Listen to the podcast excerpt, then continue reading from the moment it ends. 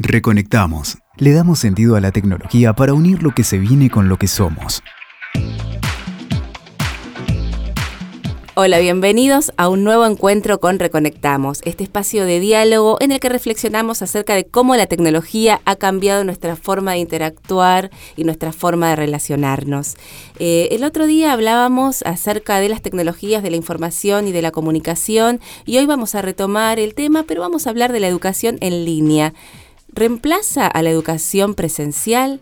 Por eso nuevamente hemos convocado a Juan Bebacua, él es licenciado en Ciencias de la Educación de la UBA, especialista en tecnología educativa y coordinador de proyectos educativos en Fundación Telefónica. Hola Juan, ¿cómo estás? Buenos días Silvia, ¿cómo estás?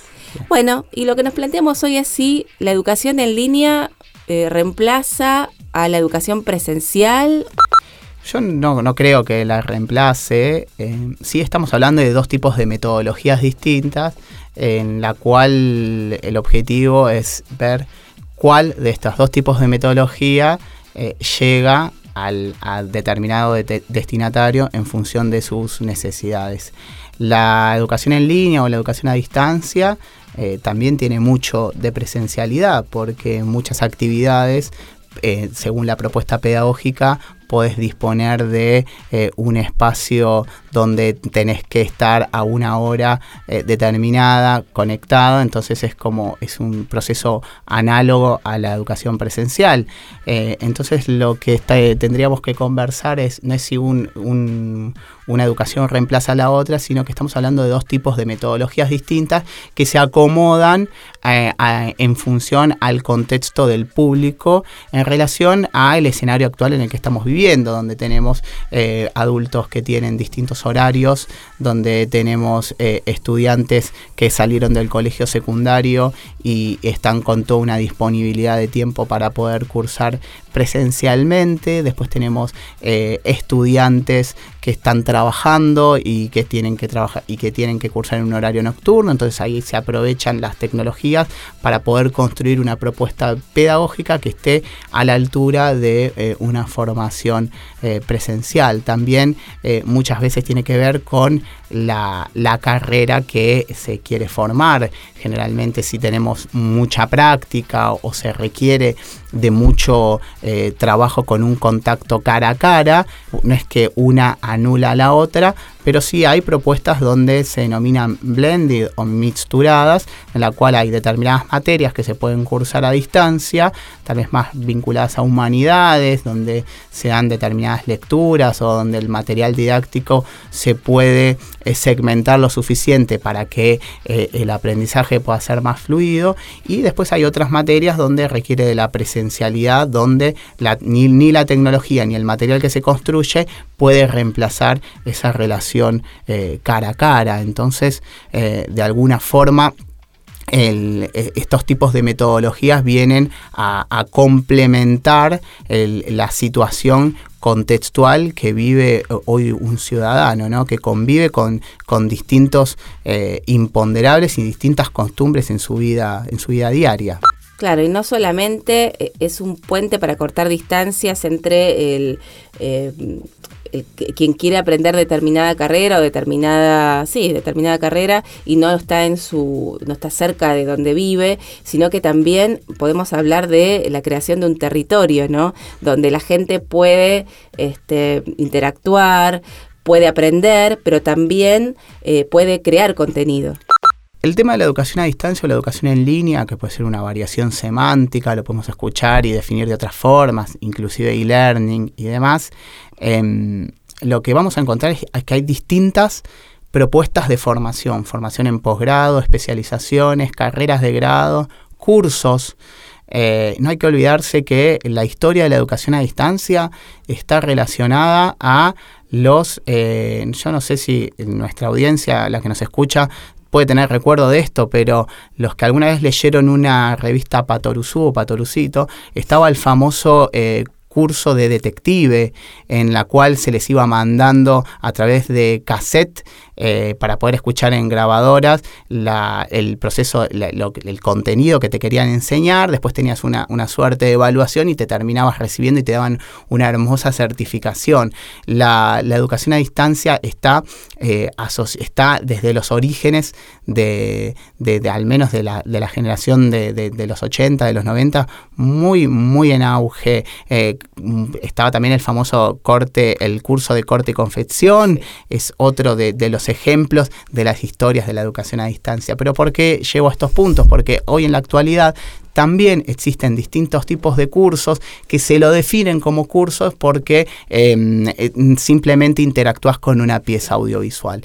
En, el, en un marco se puede definir también tranquilamente una formación eh, mediada por tecnología, pero lo que hoy en un marco de, em, de, formación general, en un marco de formación universitaria o de posgrado, eh, la educación en línea o la educación en distancia va, está un paso más adelante. Siempre eh, consiste en una propuesta pedagógica fuerte que tiene distintos actores identificados, ¿no? Tenés que tener eh, este terreno, como muy bien vos lo, definías, pero es en, la jerga se denomina eh, entornos de enseñanza, mm, perdón, entornos virtuales de enseñanza y aprendizaje, que en inglés es la sigla de LMS, que es Learning Management System, son los espacios donde eh, convive y se construye la relación entre el docente, eh, el docente que a veces se define como desarrollador de contenido o tutor, o pueden estar segmentados, está por un lado el desarrollador de contenido, que es el especialista en contenido, el tutor, que es el que acompaña el proceso de aprendizaje, y la masa de alumnos, que es el grupo de cursantes o estudiantes que eh, integran esa propuesta de formación. Todos esos tres actores, junto al contenido que se construye, más las actividades eh, para formar a esta masa de cursantes, esa eh, interrelación entre estos cuatro componentes es como se, se, desarrolla y que se desarrolla en este campus es lo que sucede en un mundo de educación a distancia. Que no es tan taxativamente como yo les comparto, porque uno de los, de los, de los grandes virtudes que tiene esta propuesta es que vos podés salir permanentemente de este campus y podés y te invita a interactuar en, otros espacios, en redes sociales, en, en recursos para, para producir y crear contenido, pero siempre la intención es que se pueda volver a este campus virtual. ¿Por qué? Porque muchos lo cuestionan, pero la realidad es que el campus virtual viene a ser eh, como si fuera el espacio físico del aula. Y de alguna forma el tutor, que es quien va eh, evaluando y va viendo tus saltos de aprendizaje, em, tiene que tener información e, e insumos para ver cómo estás aprendiendo. Y esa información te la da el campus. Estos campus son eh, entornos que van registrando si leíste el material, si realizaste la actividad, si descargaste el video, si descargaste un recurso. Obviamente es, es fácil... Em, eh, no sé, engañarlo de alguna forma. Pero como comúnmente tenemos un público donde tiene un deseo genuino de aprender, eh, entonces no va a atentar contra su propia formación. Al este punto yo lo quiero destacar porque eh, es muy importante poder construir y generar el vínculo entre estos distintos actores. El gran desafío siempre esto está asociado a la propuesta pedagógica. Es fundamental eh, poder construir materiales materiales didácticos preparados para la propuesta. Es muy común encontrar ofertas de cursos, de especializaciones, donde se va extrayendo distintos tipos de materiales, de eh, paper que, no sé, yo puedo ser responsable de una propuesta y tal vez ya tengo escrito, no sé, cinco papers, entonces de esos cinco voy creando submódulos y de esa forma ya construí mi propuesta pedagógica. Una evaluación y listo eso no es lo que debería suceder. Uno debería crear un material para estas condiciones. Em, uno tiene que, y, hay una serie de estrategias para crear este material. Por ejemplo, eh, hacer una escritura no tan académica, hacer una escritura más eh, coloquial, donde se tenga más llegada, eh, se puede utilizar recursos audiovisuales, ¿no? donde no solo implique lectura, sino que también se puedan escuchar audio, donde se pueda ver a través de un formato visual corto. O sea, hay una serie de estrategias para poder construir materiales didácticos en educación a distancia. Y un factor que es fundamental, más allá de poder estar consumiendo esos contenidos, son los espacios de interacción. Es fundamental que la propuesta pueda apoyarse en recursos como videoconferencia, recursos los que se, definen como sincrónicos o asincrónicos, videoconferencia, foros, mensajería, espacios donde se puedan construir relaciones grupales, como por ejemplo puede suceder en un wiki, una wiki o en un foro, o espacios individuales donde haya espacios de mensajería donde esa persona que está cursando pueda tener relación con eh, su tutor, que es la persona que lo va a estar acompañando en el aprendizaje. Esto es muy importante, pero ¿por qué es importante? Porque mm, al estar ausente esta relación cara a cara, el cursante tiende a frustrarse eh, de una forma más fácil. ¿sí? El cursante, por momentos, un cursante en educación a distancia, cuando está participando de un foro y entiende que no puede aportar nada porque el nivel de, intercambio es, es, muy complejo, es el primero en abandonar. Entonces hay como una tasa de deserción fuerte. Y ahí está la virtud del tutor. El tutor... Eh, que es un docente que, tiene que tener eh, competencias digitales, competencias comunicacionales y competencias pedagógicas, tiene que disponer de esas tres competencias. Digitales eh, no tiene que ser un técnico, tiene que tener una idoneidad suficiente para poder resolver eh, temas de navegabilidad de campus o que lo pueda ayudar a los cursantes ante la más eh, o ante la menor duda acerca de, cómo convivir.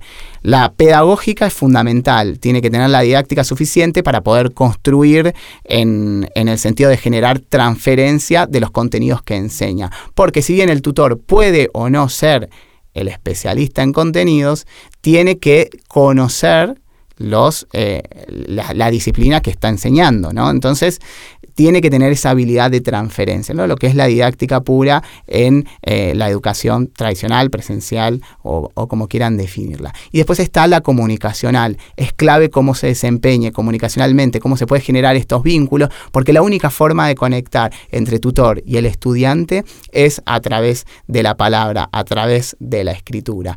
Entonces, si tenemos un público que tiende a desertar fácil o que se suele frustrar o que tiene determinados momentos para cursar, tiene determinados, él, esta persona elige un momento determinado, a la noche, eh, tiene, vive en, una, en un mundo donde es una vez que encuentra ese momento, eh, él necesita ese apoyo. Entonces es fundamental eh, tener estas relaciones tutoriales y que el tutor que es este, este nuevo rol docente, eh, eh, pueda estar ahí, no te digo las 24 horas, pero tiene que dar un apoyo con solvencia, porque el objetivo es, más allá de enseñar, es no, no frustrar ni perder a, ese cursante. ¿no? Entonces, eh, esto recupero este tema porque vos me hablabas del terreno. Bueno, eso es lo que sucede en el terreno. Y después está la propuesta con una serie de actividades que nos permita permanentemente ir y venir aprovechando los distintos recursos. Obviamente que todo va a depender de la potencialidad de ese entorno virtual de enseñanza y aprendizaje, que hay miles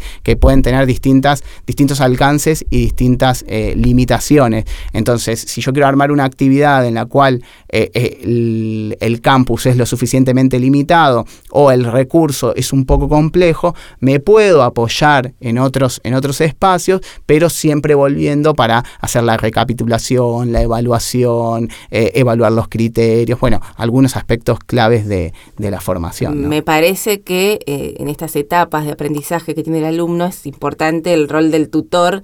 Eh, y también eh, del, más allá del compromiso del propio alumno, pero del rol del tutor para ver cómo va evolucionando y ver cómo se puede cambiar la estrategia. Yo no sé si se puede en este entorno virtual hacer esto, o sea, porque a veces pienso yo, la responsabilidad recae mucho en quien elige esta forma de educación. El entorno tiene un alcance enorme. Ah, ok. Todo siempre va a depender eh, no solo de la voluntad, del contrato pedagógico que pudieron establecer, la propuesta pedagógica con los cursantes. Porque si la propuesta pedagógica supone sesiones de chat a una hora y un tiempo determinado, vos tenés contacto y vínculo uno a uno con, tus cursantes. Si hacemos eh, videos conferencia una vez a la semana a determinada hora y los que no la pudieron ver se graban y yo dejo un correo o, me escriben por la mensajería y yo te respondo inmediatamente, ahí tenemos otro acompañamiento. ¿Qué quiero decir con esto? Em, si bien obviamente uno puede decir que está en la responsabilidad del estudiante. El estudiante cuando se anota es como cuando se anota en la presencialidad, se frustra, le va generando, va teniendo, va atravesando distintas etapas que por momentos está entusiasmado, por momentos está frustrado, hay contenidos que entiende, contenidos que no entiende. Una desventaja que tenemos es que no lo podemos ver, pero entonces el tutor que se forma como tutor, que es un docente en la cual se le forma en, en determinadas características, tiene que poder prever y advertir y anticipar eh, esta situación, ¿no? Por eso también va a estar el contrato pedagógico, a lo que me refiero, entre la propuesta pedagógica y el, el- estudiante, consiste en esto de poder eh, utilizar la mayor cantidad de recursos que a mí me dé información, a mí cuando hablo como a mí me refiero a un tutor o educador o un docente, a mí me dé la información para poder ver en qué estado estás vos como estudiante, ¿no? Entonces yo necesito de esos insumos. Yo no, solo necesito de los reportes que te da la plataforma acerca de qué descargaste, qué no descargaste, qué leíste y no que no leíste, sino que también necesito ese contacto uno a uno. Ese contacto lo puedo tener con una videoconferencia, lo puedo decodificar por aportes en los foros. Si yo veo que una determinada persona no tiene aportes suficientes, eh, por, nunca me escribió por la mensajería. Es, o sea, el tutor tiene una serie de hábitos que construir, tiene un vínculo que generar. Y, a partir de, ese vínculo, de esa zona que se genera, a partir de ahí es donde se va construyendo esa, esa relación entre contenido, propuesta pedagógica y cursante. Y hoy está bastante avanzado y, y créeme que los, los resultados de, de deserción a lo que habían a, a- mis comienzos, como, como yo siempre tutorié y, he sido también desarrollador de contenido, lo, he visto ya cómo ha bajado enormemente la cantidad de la deserción. Porque claramente la clave está en este acompañamiento, que es lo mismo que pasa en la presencialidad. Eh, en la presencialidad, y, si vos te sentís acompañado, te sentís apoyado, al margen de que tal vez no estás eh, incorporando o no estás entendiendo los contenidos, si vos tenés es- estas, todas las condiciones suficientes, eh, vas a lograr mejores resultados o vas, te vas a sentir más estimulado, más animado eh, a que si no lo tuviesen. Entonces el, desafío en- en- a distancia es doble, o sea, generar estas condiciones y poder construir este contrato pedagógico en, en la relación.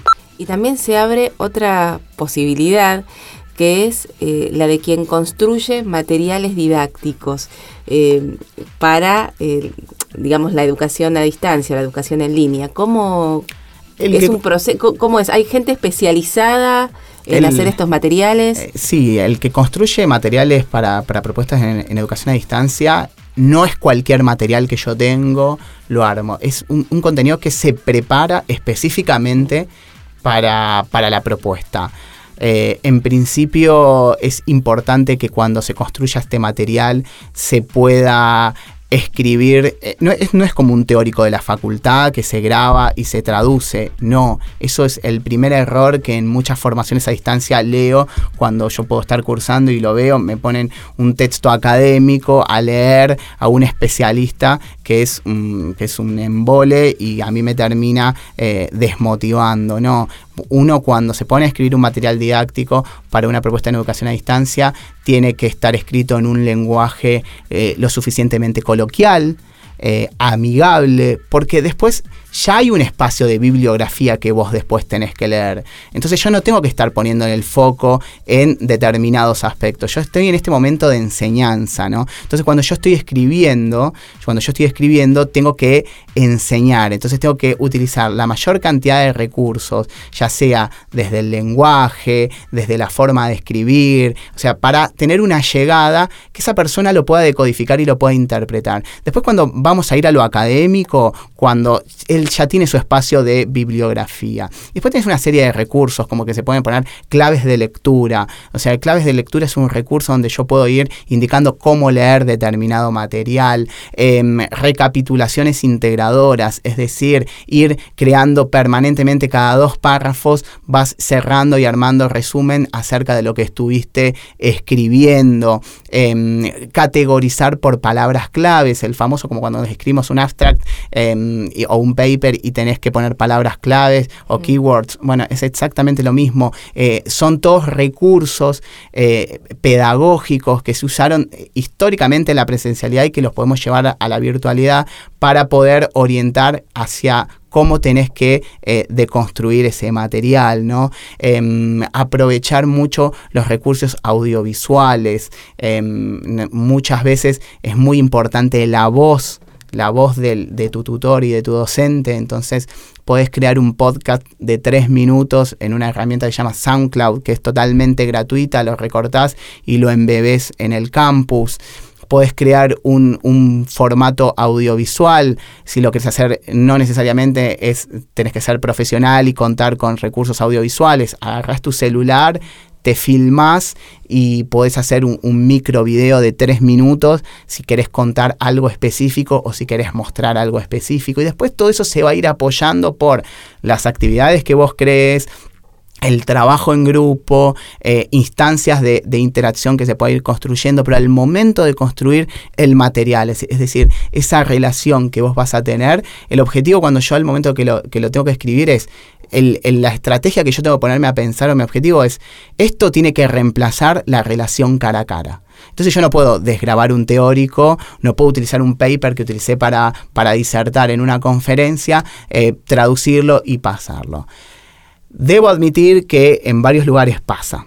Eh, entonces, por eso siempre todo se reduce o se resume de alguna forma a cómo está construida la propuesta pedagógica y eh, qué contrato pedagógico puede eh, o se anime el director de, la carrera y los docentes y, demás a, a, generar y a construir con sus, con sus estudiantes. Y respecto del alumnado también, esta interacción que hacen dentro de este campus virtual, de este territorio, como digo yo, eh, también es importante, no sé, los influencers, entre comillas, que surgen de los propios estudiantes, ¿no? Que son quienes también generan material, lo suben, ayudan a otros estudiantes. Sí, es verdad, pero es muy importante con esas figuras establecer normas, que en realidad son normas para todos. ¿Por qué? Porque a veces ese perfil tan entusiasta, tan influencer, tan líder, que todos queremos ser como él, qué bien que incorpora, qué, inteligente que es, qué bien que, que, puede articular todo y yo nada, puedo hacer nada de eso, yo necesito que no me desmotive a los otros. Entonces, se pueden establecer reglas.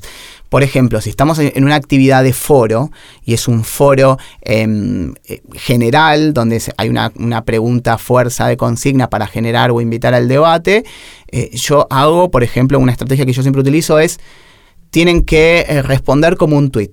¿sí? porque muchos te agarran y te empiezan a citar y te hacen un choclo de lectura y, y primero, eso primero me genera que no todos quieran leer el hilo que se va construyendo, y ahí yo estoy perdiendo mi objetivo, que empiezan a participar para cumplir y no para generar debate. Eh, el segundo punto es, a más de uno le genera temor. O sea, yo voy a participar del foro, quiero hacer un pequeño aporte coloquial de lo que me pasó, pero claro, estoy leyendo cada experiencia súper compleja, citando autores, digo, no, pará, no pongo nada. Entonces, ahí eso también me juega en contra. Entonces, esto de poner normas, no decir, bueno, solo dos aportes dos aportes, o sea, le pongo un tiempo, en una semana, solo dos aportes por persona o tres aportes como máximo, no más de tantos caracteres. Entonces, un poco de alguna, después obviamente rompo la regla en función de la mística que se vaya construyendo, pero necesito que esos líderes o esos influencers no me eh, anulen al resto de los cursantes, que estos influencers son pocos y los que se anulan son muchos. Entonces tenemos que buscar un equilibrio. Y esos influencers, estimularlos de otra manera, no perderlos. Obvio que son tu mayor aliado, entonces vos lo tenés que estimular, lo tenés que, ponderar, le tenés que buscar em, distintas eh, acciones que lo, puedan, que lo puedan desafiar cognitivamente y, encontrarle, para que él pueda también encontrar el sentido de, de su propia formación. Por ejemplo, también en una actividad grupal, otra de las cosas que hacemos es eh, si yo ya identifiqué un influencer, bueno, a ese lo puedo poner como líder del grupo. ¿no? Entonces yo puedo armar en una, yo esto tal vez lo doy como por sabido, pero por ejemplo, tal vez un tutor está a cargo de 25 alumnos, ¿no? Es como un, poco una relación de aula. Eh, y si yo creo que hayan trabajos grupales, voy armando, no sé, armo cinco grupos de cinco alumnos.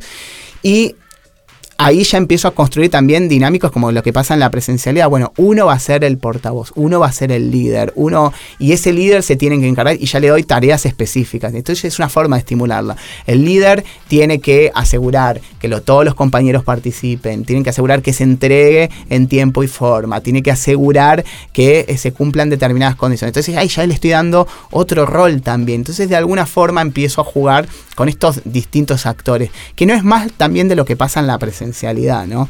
Eh, pasa que eh, acá en la virtualidad sucede que uno esas cosas no las percibe, no las ve, y también conviven eh, públicos heterogéneos. A mí me ha pasado de tener estudiantes, no sé, uno de, Tucumán, de Salta, de Ushuaia y de Buenos Aires, que tienen una idiosincrasia y una cultura totalmente distinta. Y un detalle no menor eh, que, es muy importante al momento de crear actividades, no solo de material, al momento de crear actividades, eh, siempre hay una instancia que eso sucede en, la instancia de presentación, que tenemos que indagar más allá de, sus saberes previos, más allá de su nivel de formación como para agrupar por afinidad o más allá del objetivo, uno va agrupando en función de lo que quiere lograr, em, es muy importante saber el nivel de conectividad que tienen en esos espacios. Porque yo a veces cometo el error de creer que todos tienen mi nivel de conectividad eh, propia de la ciudad autónoma de Buenos Aires y pienso actividades y tengo un nivel de eh, demanda para esas personas con ese nivel de eh, conexión permanente. Y hay una realidad que en el norte del país o en, o en otros espacios eh, no hay tan buena conectividad. Entonces yo a veces armo un trabajo colaborativo en grupo que tienen que trabajar en Google Drive y después tienen que volver al campus y yo a veces quiero ver, empiezo a medir los niveles de participación de todos y hay algunos que no, no, no participan y después termino descubriendo que tienen conectividad, tienen que ir al ciber de, eh, del pueblo, solo se conectan a una determinada hora y, la verdad, entonces ahí mi propuesta estuvo, estuvo mm, mal confeccionada porque no tuve en cuenta determinada información eh, previa. O sea, está bien, eso atenta contra el resto y con, la, con una propuesta creativa, es verdad, pero hay que aprender a buscar equilibrios. Entonces, yo no puedo armar una propuesta donde no todos estén en las mismas condiciones. Eso es un detalle, siempre tener en cuenta eh, a quién tenés al lado. Y esto pasa por, esta cuestión a veces que se pierde con la falta de presencialidad. En la presencialidad vos lo resolvés en una conversación y esto en las distancias a veces nos vemos eh, un poco obnubilados por estos, por estos detalles. Pero insisto, no, no es que una cosa es mejor o peor, pasa por eh, saber eh, decodificar, por eh, tomar, adoptar las estrategias suficientes para extraer toda esta información, identificar los insumos que te dan información. todo depende de uno y es como yo resumo en la propuesta y en la iniciativa que tenga de la persona que está llevando el, proceso de aprendizaje de, de la persona. ¿no? Bueno, Juan, para ir cerrando, yo te iba a pedir que me describas un poco cuáles son las fortalezas y debilidades que tiene la educación en línea y también cuáles son las carreras que mejor se pueden adaptar a este formato. Bien, eh, como fortalezas, eh, muchas. Eh, por ejemplo, esta cuestión de, no, necesariamente tener que recurrir a una instancia presencial y poder tener una carrera de grado o un posgrado, donde yo antes tal vez no tenía la posibilidad de cursar por tiempos, disponibilidades, limitaciones laborales o familiares, eh, ahí tenés una gran ventaja, poder formarte eh, a la, siempre cumpliendo obviamente los, los requisitos que, requiera la propuesta, pero por formarte a la hora que quieres, en el tiempo, en el tiempo que puedas. Eso es una gran fortaleza. Eh, esta cuestión de que eh, si bien es necesaria algunas, algunos vínculos en coincidencia en tiempo y espacio, no físico, saber que eso se puede grabar y que después lo puedo consumir en el tiempo que yo puedo y después tener la posibilidad de contar con seres humanos formados que están atrás tuyo y que vos le podés escribir y le podés consultar y que son súper especialistas con una calidez y con, una, y con un acompañamiento eh, bueno, si es que la propuesta es así, eh, es una de las grandes fortalezas. tener un acompañamiento permanente y tener la posibilidad de cursar una carrera de grado que eh, o de, de posgrado cuando anteriormente o cuando yo era más chico era casi prácticamente imposible.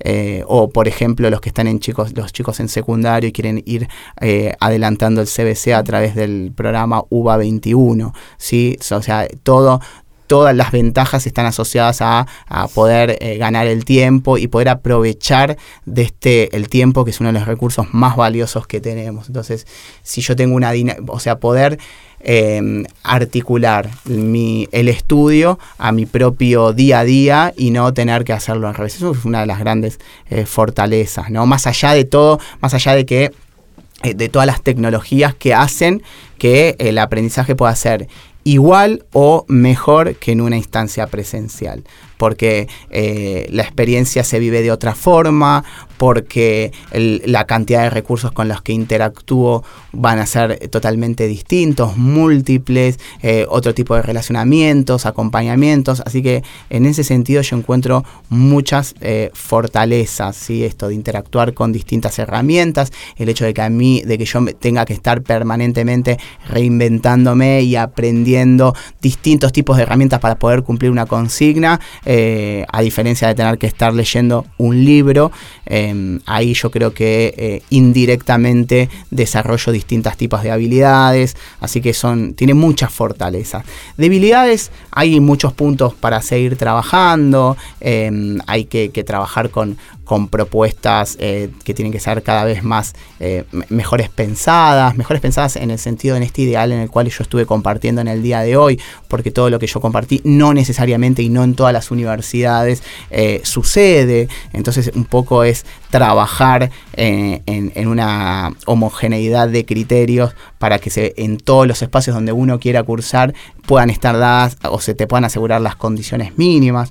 Por suerte, eh, con el paso del tiempo ya se empezó a involucrar la CONIAU al momento de evaluar propuestas de educación a distancia y eso es un, gran avance porque se, construyó un, sistema con categorías eh, que nos permite de alguna forma entablar criterios acerca de cómo es la relación con el tutor, de cómo son los contenidos, de cómo son los materiales, de cómo es el campus, de cómo es la secretaría académica, de cómo es toda esa relación. Entonces eso también es uno, es, es uno de los avances que estamos teniendo. Hay mucho para seguir trabajando, pero, pero bueno, las debilidades yo creo que están asociadas a esta cuestión de tratar de buscar eh, patrones homogéneos, que más allá de cuál fuese la casa de estudio, yo pueda tener una experiencia eh, lo más eh, gratificante posible en lo que respecta al aprendizaje. ¿no? Ahí está, creo que para resumirlo de alguna manera. Y lo que son las carreras, en, en función de mi propia experiencia, me puedo equivocar, eh, pero yo encuentro mucho más eh, cercano estudiar carreras vinculadas a, humanidades o a las ciencias sociales, a diferencia de eh, unas em, donde hayan carreras técnicas o carreras prácticas o carreras donde requiera meter mano, como vulgarmente se dice, eso yo lo llevaría más a un plano de lo presencial, más allá de que cada vez existen más, más tecnologías para trabajar eh, esa experiencia, eh, esa experiencia como puede ser la realidad aumentada, las impresiones 3D, entonces tal vez uno puede y con el paso del tiempo tenemos las tecnologías y los recursos para poder reemplazar eh, esto que les estoy compartiendo. Hoy en día, si a mí me preguntan, yo me orientaría siempre a seguir carreras vinculadas a humanidades o sociales eh, a distancia en la medida que se pueda. Y todas las que son más bien técnicas, ingenieriles o requiera específicamente eh, tocar eh, o interactuar eh, tangiblemente con un, con un producto, yo ahí ya me orientaría por una, una presencial. Igualmente esto también es relativo porque también si hay propuestas de formación que hacen una, una, carrera mixta y donde las materias vinculadas a, estas, a estos estos temas son presenciales y después tenés las, las materias que eh, te dan la posibilidad de cursarlas a distancia o presencial, ¿no? Digo, entonces esto es relativo, pero eh, como a, forma, a forma de opinión me quedo con las humanidades eh, a nivel virtual. Juan, te queremos agradecer muchísimo por este tiempo, por todo lo que nos estás contando acerca de estas nuevas formas de enseñar, estas nuevas formas de aprender de la educación en línea. también sabemos que esto tiene un crecimiento exponencial, eh, que no tiene techo, que no sabemos hasta dónde va a llegar, que esto hace que los docentes se replanteen todo el tiempo su rol eh, y también se perfeccionen y sigan con este aprendizaje continuo para poder dar contenidos del mejor modo posible con estas nuevas tecnologías. Así que bueno, no sé qué esperás para el futuro en cuanto a la educación en línea, pero creo que eh, en el futuro casi todos vamos a hacer al menos un curso en línea. Sí, personalmente creo que, los desafíos a futuro es, seguir potenciando las propuestas em, a lo que es a nivel de tecnología, seguir favoreciendo las interacciones, que es eh, uno de los objetivos que, hay que lograr y que no sea un, un espacio para para una persona que se, se enfrente solo a su material, eh, como en los orígenes de la educación a distancia sucedía. Así que creo que el, desafío está en seguir aprovechando los avances de las tecnologías, los avances de los recursos que mediatizan la relación entre docente y alumno, eh, que estén siempre centrados a, favorecer eh, estas interacciones sociales, ya sea desde hacer una actividad como interactuar con un compañero, Creo que ahí está la clave, seguir formando a los educadores y a los tutores em, y que se sigan comprometiendo con, el proceso de, aprendizaje de un cursante eh, en línea. Esto, quiere decir que si tienen una duda, eh, siempre nosotros decimos que es importante que las puedas responder en 24 horas em, y algunos te las cuestionan, pero si eh, simplemente uno puede responder en 24 horas, pero puede responder una, un, un acuse de recibo, ¿no? Y es para el cursante es muy importante ese acuse de recibo porque es decir, eh, te estoy, te escuché, te leí, dame un tiempo y que ya te lo resuelvo. Y esto pasa sábado, domingo, en cualquier momento. Y yo siempre hago esta analogía con el WhatsApp. Si uno tiene la posibilidad de hasta eh, ponerle un visto o, o, de contestarle que sí o que no a un familiar, un amigo, con una, con una, con, el campus instalado en el celular. Si a vos te llega una consulta un sábado a las 10, 11 de la noche, le confirmás la recepción y lo estoy viendo y, cuando puedas tomas contacto. Pero es muy importante eh, esta cuestión de generar el vínculo, de seguir em, formando a nuestros docentes en construir estos hábitos de acompañamiento. Y no que pase esto de que yo te escribí un viernes a la noche, que fue mi único momento como estudiante para poder escribirte y vos me contestes el miércoles, porque del viernes al miércoles pude haber atravesado procesos donde eh, me desmotivé, eh, lo dejé, lo abandoné, tal vez por una simple pregunta. Entonces esta cuestión de estar atrás em, y estar apoyando, que obviamente responder no quiere decir resolver, pero ya para un cursante es muy importante responder. Entonces el desafío del futuro está ahí, en poder eh, potenciar estos hábitos y estas relaciones sociales. Bueno, muchas gracias Juan por estar con nosotros compartiendo este programa de Reconectamos y bueno, nos encontramos en un próximo programa.